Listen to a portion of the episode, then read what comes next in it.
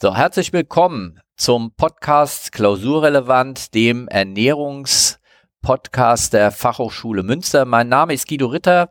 Ich bin Professor für Sensorik, Produktentwicklung an der Fachhochschule Münster und sitze zusammen mit mit Wieland Buschmann, das bin ich. Ich bin äh, Student, äh, auch am Fachbereich Ökotrophologie. Jetzt schon äh, längere Zeit und äh, bin quasi dein Student, kann man so sagen.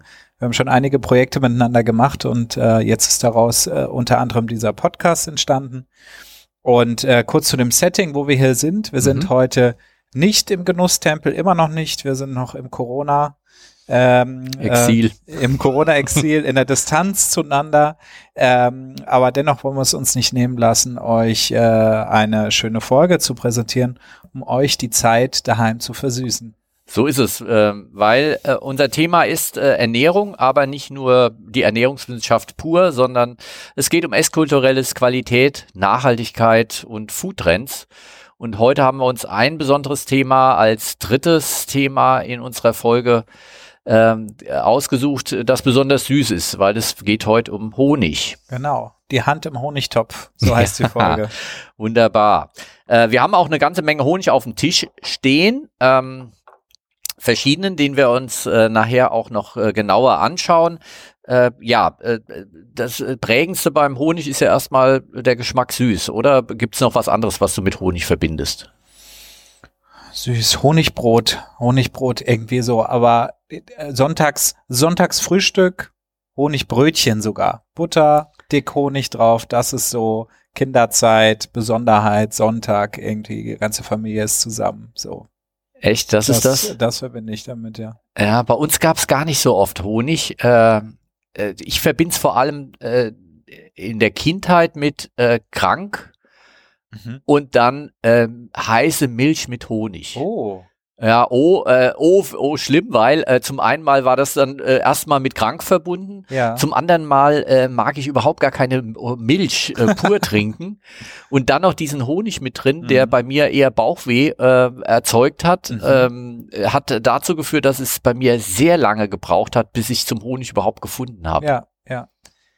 Uh, und äh, ja, und heute liebe ich Honig, ähm, bis hin, dass wir tatsächlich mittlerweile hier an der Fachhochschule im Fachbereich ja auch äh, Imkern, drei Völker haben. Wow. Äh, gestern den ersten Ableger äh, für dieses Jahr gebildet haben, also ein viertes Volk sozusagen mhm. gebildet haben. Und äh, seit einem Jahr machen wir das und hatten auch letztes Jahr unsere erste Ernte und äh, werden heute auch den Honig aus der letzten Ernte dann mit verkosten. Wow, Premiere hier heute bei Klausurrelevant. Genau, die Beschreibung dieses Honigs äh, ist also heute Premiere äh, unter vielen anderen, die wir heute noch äh, uns anschauen.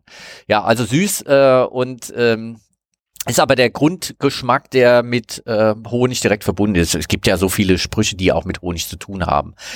Und äh, du sagst jetzt schon Honigbrot, auch da ähm, ist ja die Funktion des Honigs in erster Linie die Süße reinzubringen, ja. oder? Mhm. Äh, und äh, da sind wir auch schon bei dem, äh, ja, was, was Honig über Jahrtausende geprägt hat. Es ist tatsächlich so, dass ähm, äh, schon ganz äh, frühe Zeichnungen äh, die ersten Höhlenzeichnungen mhm. äh, zeigen also Menschen, die äh, mit Bienen äh, gearbeitet haben. Das ja. heißt also, es geht über 10.000 Jahre zurück. Also es mhm. ist noch bevor es mit der Landwirtschaft angefangen hat, hat man schon äh, den Honig der Bienen auch genutzt. Ähm, nachweislich und hat damit was gemacht, weil süß war ja nicht so häufig vorhanden. Mhm. Ja, äh, über das Jahr weg äh, gab es süße Früchte nur in wenigen Wochen im Jahr. Ja. Und ansonsten war es äh, süß gar nicht vorhanden, außer man hat halt Honig gefunden und konnte diesen Honig halt auch lange irgendwie aufheben. Und äh, der Rest vom Jahr war äh, durch Säure geprägt, mhm. äh, entweder unreif oder überreif. Ja. Äh, und süß gab es, wie gesagt, nur ganz, äh, ganz selten und deshalb auch so kostbar. Und wir, wir kennen es doch alle, dass gerade auf diesen Grundgeschmack süß Kinder von, von kleinsten Beinen auf an bis auch später total abfahren. So, und woran liegt das? Also was, ähm, was ist auf der Zunge? Also wenn man sich dieses, es ist ja ein altes Bild, wir, vielleicht können wir damit auch aufräumen, auf der Zunge, wie wir süß wahrnehmen. Das wurde ja früher in diese verschiedenen Bereiche angeteilt. Irgendwie vorne, ähm, in dem wir süß waren, den Seiten sauer, hinten mhm. Bitterkeit mhm. und sowas, diese Zonen. Das ist ja eigentlich gar nicht so. Nee, es ist äh, ein Bild, was in fast jedem Biologiebuch zu finden ist, äh, dass man die äh, Geschmacksrezeptoren verteilt auf der Zunge an äh, wenigen Stellen sozusagen äh, äh, spezifisch findet. Nein, es ist äh, äh, falsch, weil es über das ganze über die ganze Zunge verteilt ist, sogar im ganzen Mundraum verteilt mhm. ist, sogar äh, wir finden im Rachen, in der Lunge, im Magen, in der, im Darm äh, sogar Rezeptoren für äh, äh, unsere Grundgeschmacksarten. Also mhm. ähm, kein Mensch weiß äh, bisher genau, warum das so ja. ist, aber es ist tatsächlich äh, verteilt und äh, gerade das Bild der Zunge äh, ist nicht in solche Regionen aufgeteilt. Es ist der Herr Harnig gewesen, der erste, der 1900, ich glaube 1901, ein Bild davon gezeichnet hat. Der konnte nicht so gut zeichnen. Damals mussten ja die Wissenschaftler noch selbst zeichnen, wenn mhm. sie eine mhm. Veröffentlichung gemacht haben. Und alle haben von ihm abgezeichnet und er wollte nur andeuten, dass es ähm, Regionen äh, so ungefähr gibt. Ja. Und alle dachten, äh, es ist ganz festgelegt, man äh, schmeckt nur vorne süß und an der Seite und so weiter. Also, ähm, um damit aufzuräumen, da haben wir den ersten Mythos, mit dem wir heute heute aufräumen, sozusagen, äh, wir schmecken über die ganze Zunge weg süß. Mhm. Und äh, das, was wir wahrnehmen, weil du schon sagst, die, die Kinder mögen das, äh, besonders Kinder ähm, brauchen auch sehr viel Süßes, um überhaupt ähm, süß wahrzunehmen. Mhm.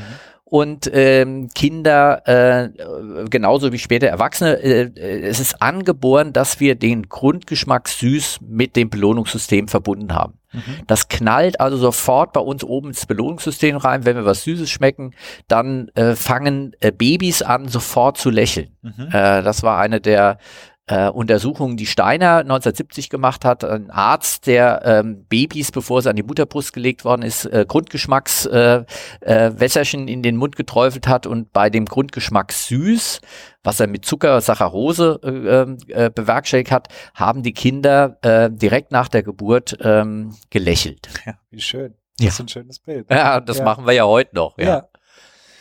Also süß ist ähm, bei uns äh, positiv, ganz knallhart positiv verknüpft. Es gibt auch nur wenige Dinge, die äh, giftig sind und süß sind. Mhm. Äh, ein paar ähm, äh, Blei, äh, Bleisulfat, also es wurde früher auch gefälscht mit äh, Schwermetallsalzen, die auch süß schmecken. Das ist aber die absolute Ausnahme, dass du irgendeinen Giftstoff hast, der süß schmeckt. Äh, ja. In der Regel ist es ja eher bitter, dass irgendwas äh, abgelehnt wird und auch ähm, äh, äh, dann äh, bitter schmeckt. Süß ist in der Regel äh, der Hinweis für Nährstoff und zwar für den Nährstoff für Energie, für Kohlenhydrate. Mhm. So, und so haben wir es natürlich auch im Honig. Äh, was haben wir im Honig für, äh, für Kohlenhydrate? Das ist Glucose, Fructose in allererster Linie. Mhm. Das ist also die Zusammensetzung in unterschiedlichen Verhältnissen und so äh, äh, sehen wir ja auch, äh, äh, manchmal ist er flüssig, manchmal ist er ein bisschen fester. Das hängt tatsächlich davon ab, welche Art von Einfachzucker oder auch äh, Mehrfachzucker dann im Honig vorhanden sind. Äh, je nachdem äh, kriegt er also auch eine andere Flüssigkeit, weil äh, er anders äh, Wasser bindet und ähm, fester wird oder flüssiger bleibt. Ja. Aber letztendlich ist es äh, die Basis sozusagen Glucose, Fructose und daher unterscheidet er sich gar nicht so sehr von unserem Haushaltszucker. Aber das, da, dann können wir doch auch hier an dieser Stelle auch mit diesem Mythos aufräumen, dass äh, man annimmt, ähm, ähm, Honig äh, durch Honig zu süßen sei weniger schlimm äh, für die Gewichtszunahme oder für die Aufnahme von, von Zucker.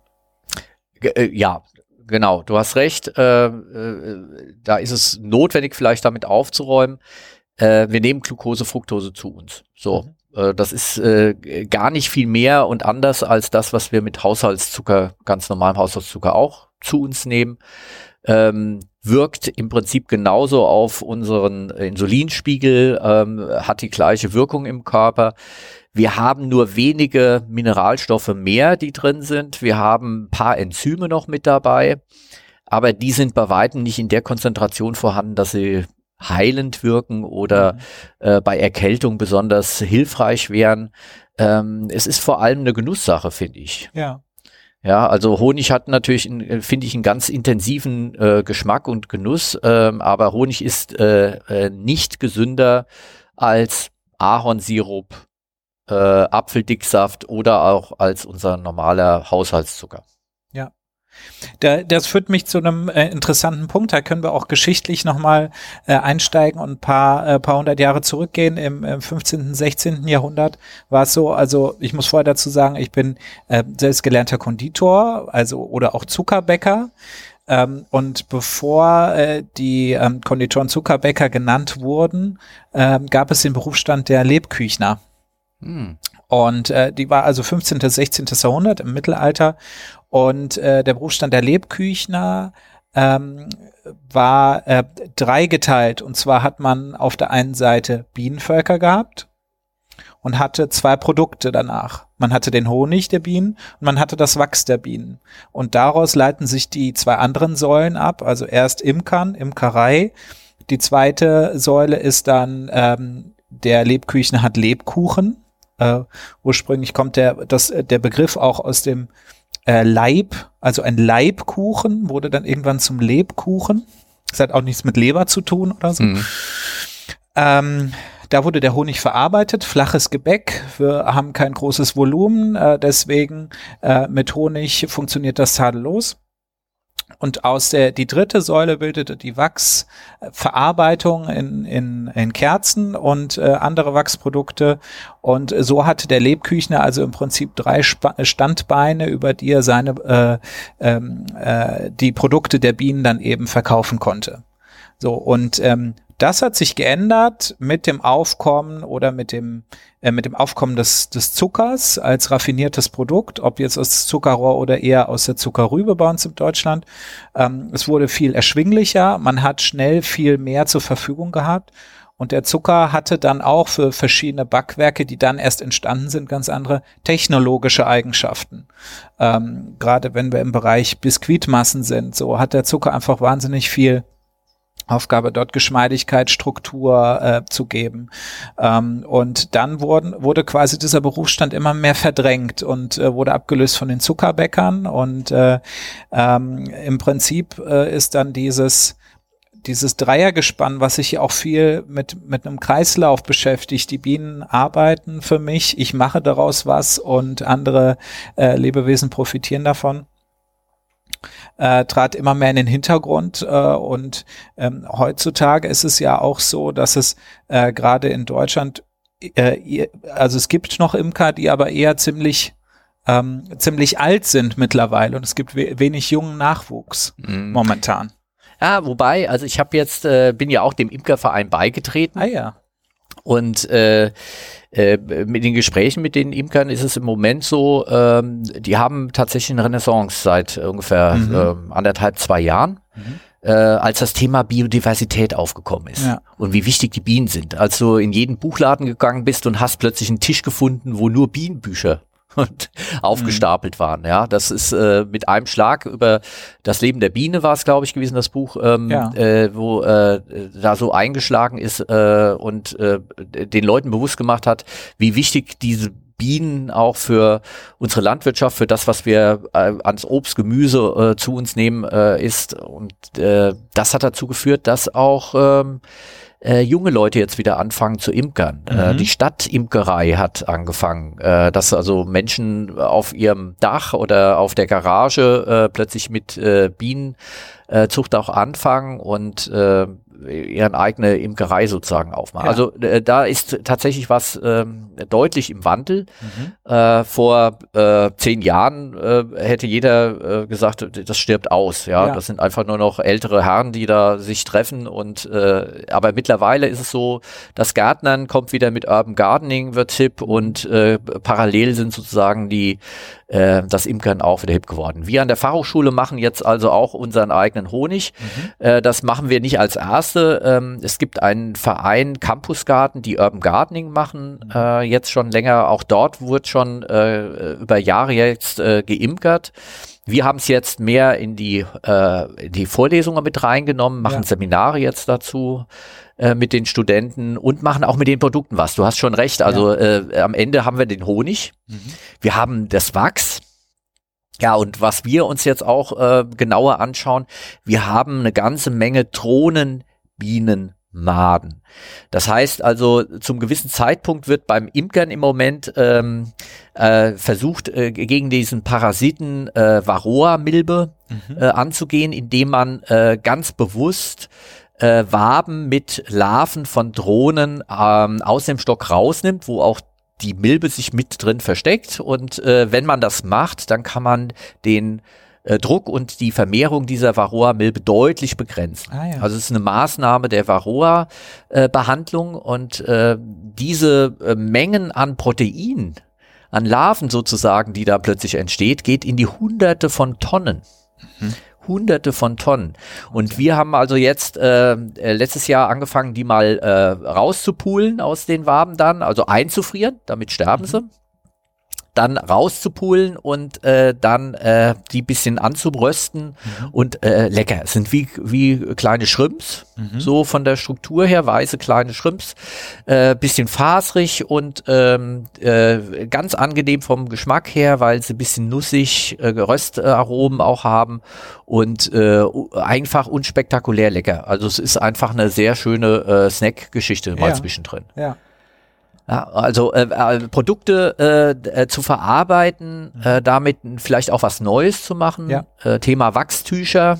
Mhm. Ja, äh, also voll im Trend. Voll im Trend, mhm. ja. ja. Äh, dass man also äh, Verpackungsmüll da vermeidet. Auch da äh, arbeiten wir dran. Was kann man damit machen? Nicht alles kann man damit machen, weil es auch hygienisch äh, nicht ganz unproblematisch ist, damit zu arbeiten, weil man es nicht so hoch erhitzen kann. Wachs ist ja schmilzt ja dann äh, auch ähm, äh, ab, ab 50 Grad, mhm. äh, hast du dann plötzlich dann keine Wachstücher mehr, sondern hast nur noch ein Tuch, ja. Mhm. Äh, deshalb ähm, muss man da genau hingucken, was man damit machen kann. Aber ja, äh, es ist ein Thema, die Produkte auch äh, zu verarbeiten. Ja. Und wir haben auch ein Produkt, was wir heute noch verkosten werden. Das Klasse. ist unser Met. Äh, und mhm. du hast auch noch was Besonderes mitgebracht. Genau. Ähm, wir haben äh, den auf der einen Seite den Bier Bier äh, Bier Honigmet. Ja. Ähm, und ich habe, ähm, ich bin noch ein bisschen weiter als die Lebküchen in der Zeit zurückgereist und zwar ins antike Rom und habe uns heute Mulsum mitgebracht. Und Mulsum ist äh, ein gesüßter Wein mit Honig und Gewürzen. Und ähm, da gibt es eine ganz schöne, also ich habe dieses Rezept, was ich heute hier vorbereitet habe. Ich schenke äh, uns mal ein, ja. Schenke uns mal ein, genau äh, habe ich gefunden bei Apicius. Und Apicius war ist äh, äh, in der Überlieferung mit eins der ersten Kochbücher, was man überhaupt schriftlich äh, mhm. auch äh, auch bis heute ähm, hat aus diesen Zeiten. Und äh, Apicius, Apicius war quasi der Sternekoch der Antike. Und ähm, da gibt es eine schöne Textzeile, die wollte ich gern zitieren aus diesem Buch. Ähm, das ist ein Dialog zwischen zwei ähm, Römern zu dem Thema. Und der geht so. Laut Plinius antwortete der über hundertjährige Romilius Polio auf die Frage, wie er sein hohes Alter erreicht hat. Innen mit Mulsum, außen mit Öl. So. und das probieren wir heute auch mal, dieser Mulsum. Ich finde das so ein schönes Wort und auch allein, wenn man es ausspricht, äh, ist es einfach so weich und, und, angenehm, wie vielleicht auch dieses Getränk. Ja. Äh, ich bin gespannt. Ich kenne es schon, äh, du noch nicht. Äh, ich bin gespannt. Es ist Weißwein drin, es ist Honig drin, Frühtrachthonig äh, und ähm, gerösteter, zerstoßener Pfeffer. Ja, das ist natürlich. Ah, Schlürfen ist erlaubt. Wow. Wow. Boah. Also, ähm, als erstes mal in die Nase sticht sofort der Honigduft. Das ist ähm, dieses äh, blumige, ähm, sehr, sehr honigtypische, mhm. was Honig ähm, auch äh, macht, ist es, dass es äh, e, e, extrem deutlich sozusagen ein Produkt auch ähm, äh, markieren kann. Also es ist, äh, es macht sofort ähm, übertönt jeden Weinduft, der noch mit schwingt. Man merkt nur im unten drunter ist noch Wein. Und äh, der Geschmack ist äh, äh, irre. Mit Abgefahren, dem, oder? Mit dem Pfeffer, das ist ein ja. Hammer. Ja, weil du einfach diese äh, plötzliche Schärfe drin hast, mhm. Die äh, ganz ähm, sofort äh, sich verbindet mit diesem Honiggeschmack mhm. und ähm, nicht unangenehm, obwohl es sehr intensiv ist, äh, gar nicht unangenehm kommt, weil die, sofort die Süße auch äh, ja. das, das äh, puffert und dämpft. Ja. Und auch, äh, also dieses Getränk ist sehr einfach zu machen, zum Beispiel Tipp für zu Hause, für euch. Ähm, und zwar, ihr nehmt eine Flasche Weißwein, 0,75 einen schönen äh, lieblichen. Ich hatte hier einen Sauvignon Blanc. Ähm, und da gebt ihr leicht erwärmten flüssigen Honig dazu, 150 Gramm auf diese äh, 750 äh, Gramm Weißwein, verrührt das und dann gebt ihr fünf bis sechs Körner gerösteten, äh, gemörserten Pfeffer rein. Dann lässt man das ziehen ein bisschen und stellt es kalt und dann hat man halt eben diese antike Erfahrung, dass ähm, des Mulsum-Trinkens. Und im Prinzip dieser Wein wurde äh, nach Apicius äh, auf den Straßen, auf den Straßenreisenden gereicht, die gerade ja. die Pferde gewechselt haben oder sowas zur Kräftigung äh, und zum Rasten und äh, ja. Wobei das natürlich jetzt sehr geschmeidig rüberkommt. Der Wein in, äh, in Zeiten der Römer war wahrscheinlich eher Essig gewesen. Genau, und deswegen haben die nämlich Honig reingemacht, um das abzupuffern. Die ja. hatten den Wein noch nicht so kultiviert. Da gab es viel wilde Sorten, man hatte das noch nicht, ähm, man hatte den noch nicht so rein und so, so klar von der Aromatik her gezüchtet. Und deswegen hat man viel Honig hinzugegeben, um den überhaupt trinkbar zu machen. Ja. So ist dieses Getränk entstanden. Ja, ja. Und man kann das auch mit Wacholderbeeren machen, man kann es mit Lorbeer machen, dann kriegt man natürlich nochmal ein ganz anderes Geschmacksbild. Ähm, äh, also hier haben wir es aufgesetzt sozusagen, ähm, was unsere Studenten mit dem Honig gemacht haben im Winter, weil wir hatten im Sommer geerntet äh, 2019 letztes Jahr und im Winter haben wir es dann verarbeitet und wir haben mit Philipp Overberg einen Brauer aus Münster, der ähm, mit seiner Grutbierbrauerei äh, äh, bekannt ist für äh, experimentelle Biersorten. Unter anderem hat er also hier mit ähm, Quiet Storm ein ähm, ja, Kunstprojekt sozusagen gemacht, wo auch Honig eine Rolle gespielt hat, ein beschalten äh, Lindenblüten-Honigbier, äh, das zur äh, Skulpturprojekte ähm, äh, 2018 ähm, ja. äh, äh, beschallt worden ist mit äh, Geräuschen und Musik, Musik ja. mhm. äh, aus, äh, ich weiß nicht welchem Land, Uganda war es glaube ich gewesen, vom Uganda äh, äh Künstler aus, mhm. oder aus Kenia, mhm. Äh, keine Ahnung. Also auf alle Fälle war das ein ganz abgefahrenes Bier, was äh, letztendlich auch super auch geschmeckt hat. Mhm. Der hat, wie gesagt, Philipp Overberg mit unseren Studenten Met hergestellt, also den klassischen Honigwein. Also bevor es Bier gab, war das das Produkt sozusagen äh, schlechthin gewesen. Ähm, braucht äh, extrem lange äh, bei der Gärung. Also äh, äh, das ist jetzt ein Dreivierteljahr alt. Mhm und ist jetzt erst sozusagen durchgegoren und kann Boah. jetzt erst verarbeitet werden. Okay. Und äh, er hatte sich besondere Rezepturen mit den Studenten ausgedacht. Und hier geht's also, was wir im Glas haben jetzt, als zweite Probe sozusagen ist eine Mischung. Wir haben also Bier als äh, Grundlage sozusagen, den Honigschmet oben drauf gesetzt, also eine Bierhonigschmet, was also mit Gersten äh, Malz dann äh, verarbeitet ist und deshalb also im Duft, wenn wir reinriechen, ganz viel Biernoten noch mit dabei. Mhm. Äh, gar, also getreidige äh, Noten, äh, auch der Honig wieder, der oben drauf sitzt. Ja, diese Blüten, diese mhm. Blütenaromatik. Und vom Geschmack her, also dein Multum ist schon, ist schon klasse, aber hier merkt man einfach, dass viel länger noch. Ein gegorenes Produkt. Ja. So, ne? Und ähm, also viel mehr Aromatik noch. Also ja. das kann eine, eine Mischung aus Wein mit, mit äh, Honig jetzt gar nicht so bringen, wie jetzt dieser Met, der, äh, der ganz lange jetzt im Mund äh, reift und genau. äh, eine schöne Kombination aus Bitter auch mit reinbringt, diese Hopfennoten, die noch da eine Rolle spielen. Ähm, Wow, also und natürlich ein bisschen mehr Alkohol. genau. Das Alkoholische finde ich auch ähm, dann im Gegensatz zum Mulsum sehr dominant und halt, wie du beschrieben hast, so ein voller Körper, würde ich das beschreiben, der echt lang, lang da ist und einen weichen Abgang hat, den man auch, also man hat noch lange was von diesem Biermet. Ja. Also wer es zu Hause gerne machen will, wir äh, stellen die Rezepte auch online auf unserer Homepage zu unserem Podcast, ähm, so dass man das auch mal selbst machen kann. Wer es schnell haben will, Mulsum. Wer ein bisschen Zeit hat und ein halbes Jahr warten kann. Die Genießer unter euch. Die Genießer unter euch, macht mal euren Honig äh, Met selbst. Ähm, das ist wirklich ähm, ein, äh, finde ich, vollkommen unterschätztes Produkt. Ähm, eigentlich billig Ramsch im Supermarkt, ja, äh, oder kaum zu finden, wenn überhaupt. Und äh, eher so Kopfweh-Ding irgendwie, aber selbstgemacht hier äh, eine echte Nummer. Wir haben auch noch ähm, ausgewählten Honig mit dabei. Also wir haben einmal den, den wir selbst gemacht haben hier, der sehr äh, stark Richtung Linden, Lindenblüten geht, leicht mentholisch ist, ähm, der auch hier in unserem Met natürlich verarbeitet ist und deshalb also auch diese sehr blumigen Noten hat. Schön eigenen Honig. Ja. Das ist doch äh, nochmal ein ganz anderer Genuss dann.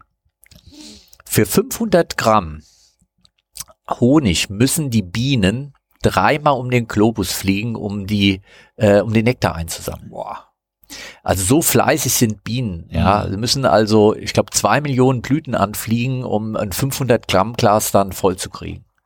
Äh, ist also Aber- irre, was für eine Arbeitsleistung da drin steckt, wenn da so ein Volk von äh, fünf oder 10.000 Bienen, die wir dann in unseren, äh, wir haben drei Völker, was sie ja leisten, also um hier den Honig sozusagen für uns äh, zu sammeln. Ja. Ja, und wir haben hier eine leicht mentholische Note noch mit drin. Ähm, also das ist schon ein, ein interessanter, besonderer Honig. Wir haben noch einen anderen Honig, den ich dir ähm, äh, mal zeigen will, weil der so ein bisschen jetzt in Richtung Food-Trend geht. Mhm. Manuka. Manuka-Honig aus Neuseeland. Hast du davon schon mal gehört? Habe ich schon mal gehört, ja, irgendwie in Zusammenhang Superfood und äh, sowas. Ähm, Irre teuer, ähm, extra aus Neuseeland, einer der im Moment gehyptesten Honige und äh, ja, mit Superfood und dass es also gesundheitlich besonders positiv wäre.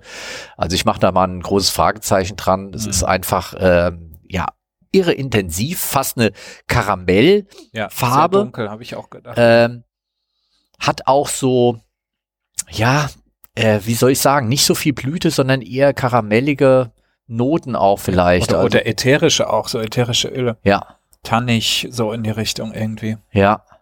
Ja, viel, also genau, Tannenzapfen, Ja,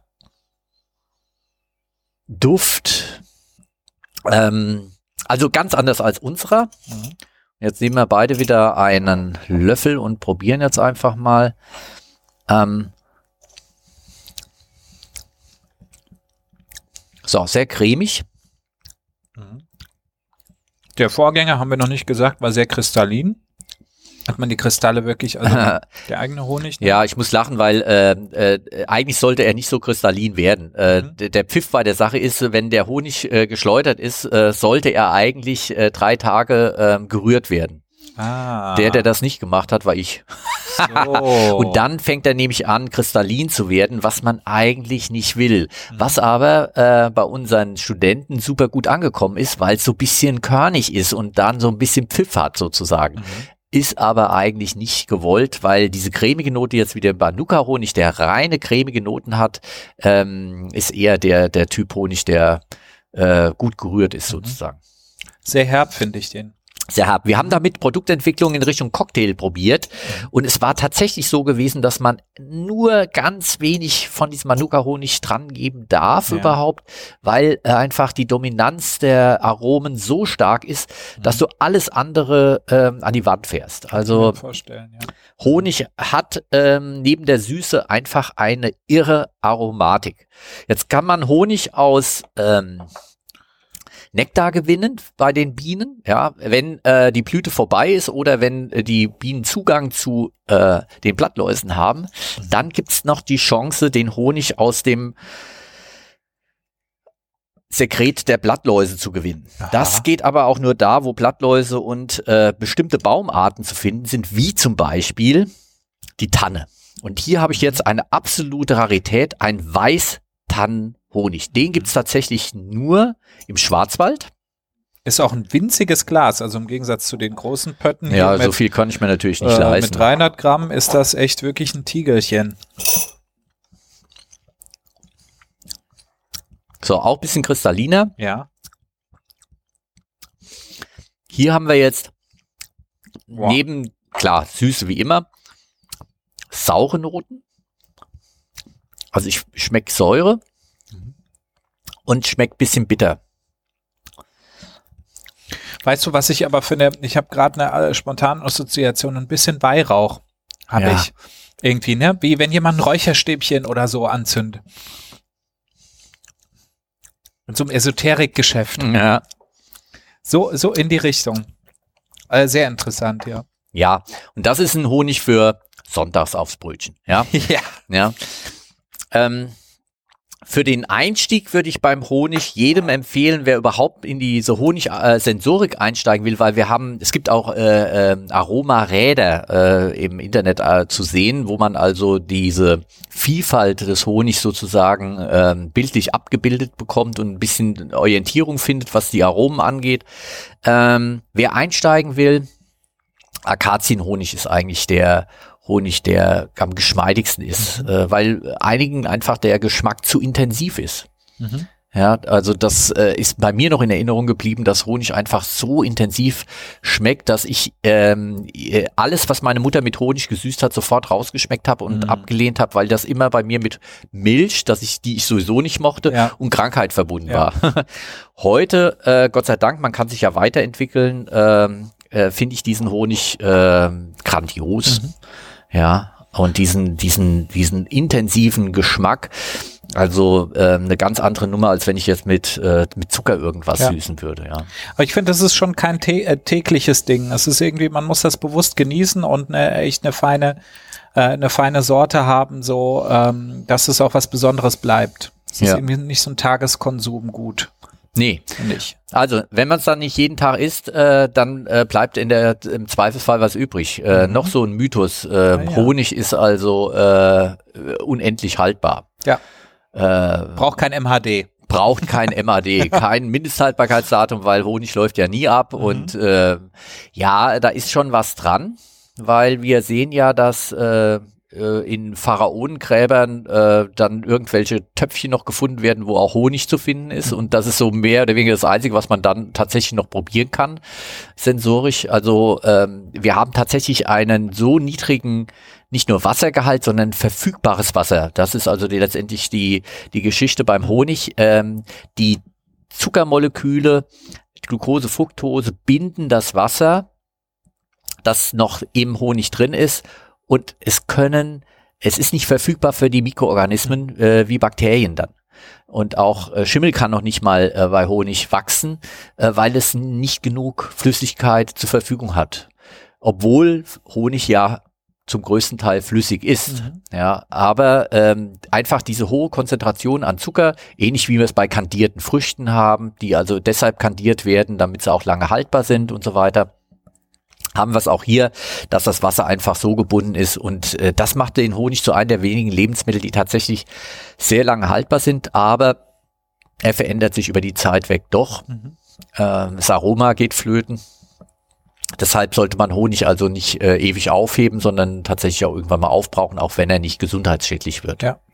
Aber für Kinder, Babys, Achtung, es gibt tatsächlich äh, hier ähm, ein paar Sporen, die noch drin sein könnten, Mhm. die für äh, Kleinstkinder ähm, äh, gefährlich sein können. Deshalb sollten Babys noch keinen Honig Ah, ja. zu sich nehmen. Also da äh, muss man dann doch ein bisschen genauer hinschauen. Für Erwachsene ist es unproblematisch, aber Kleinstkinder, es ist ein tierisches Lebensmittel. Ja. Ja, und dementsprechend äh, ist Hygiene auch beim Imkern groß geschrieben, weil ähm, auch hier Parasiten, Viren, Bakterien sich übertragen können und äh, für Erwachsene und Gesunde kein Problem, aber für Kranke oder für äh, Kleinstkinder, die dessen Immunsystem einfach noch nicht ausgebildet ist, haben wir da ähm, eventuell über Clostridien oder ähnliche Bakterien dann doch Probleme. Mhm. So, Noch, noch einen kleinen Ausflug wollte ich äh, machen, weil das auch, auch so, eine, so ein Trend, äh, Trend ist momentan. Ich glaube, deswegen äh, lebt, erlebt Honig oder vielleicht auch das Imkern wieder eine Renaissance, weil ähm, viele junge ernährungsbewusste Menschen oder äh, die sich viel mit Ernährung auseinandersetzen wollen, wenig bis keine verarbeiteten Zucker mehr zu sich nehmen. hm, Und deswegen legt er dann Honig, natürlich gibt's auch Agavendicksaft und andere äh, Produkte, aber gerade der heimische Honig äh, oder der regionale Honig liegt dann nahe.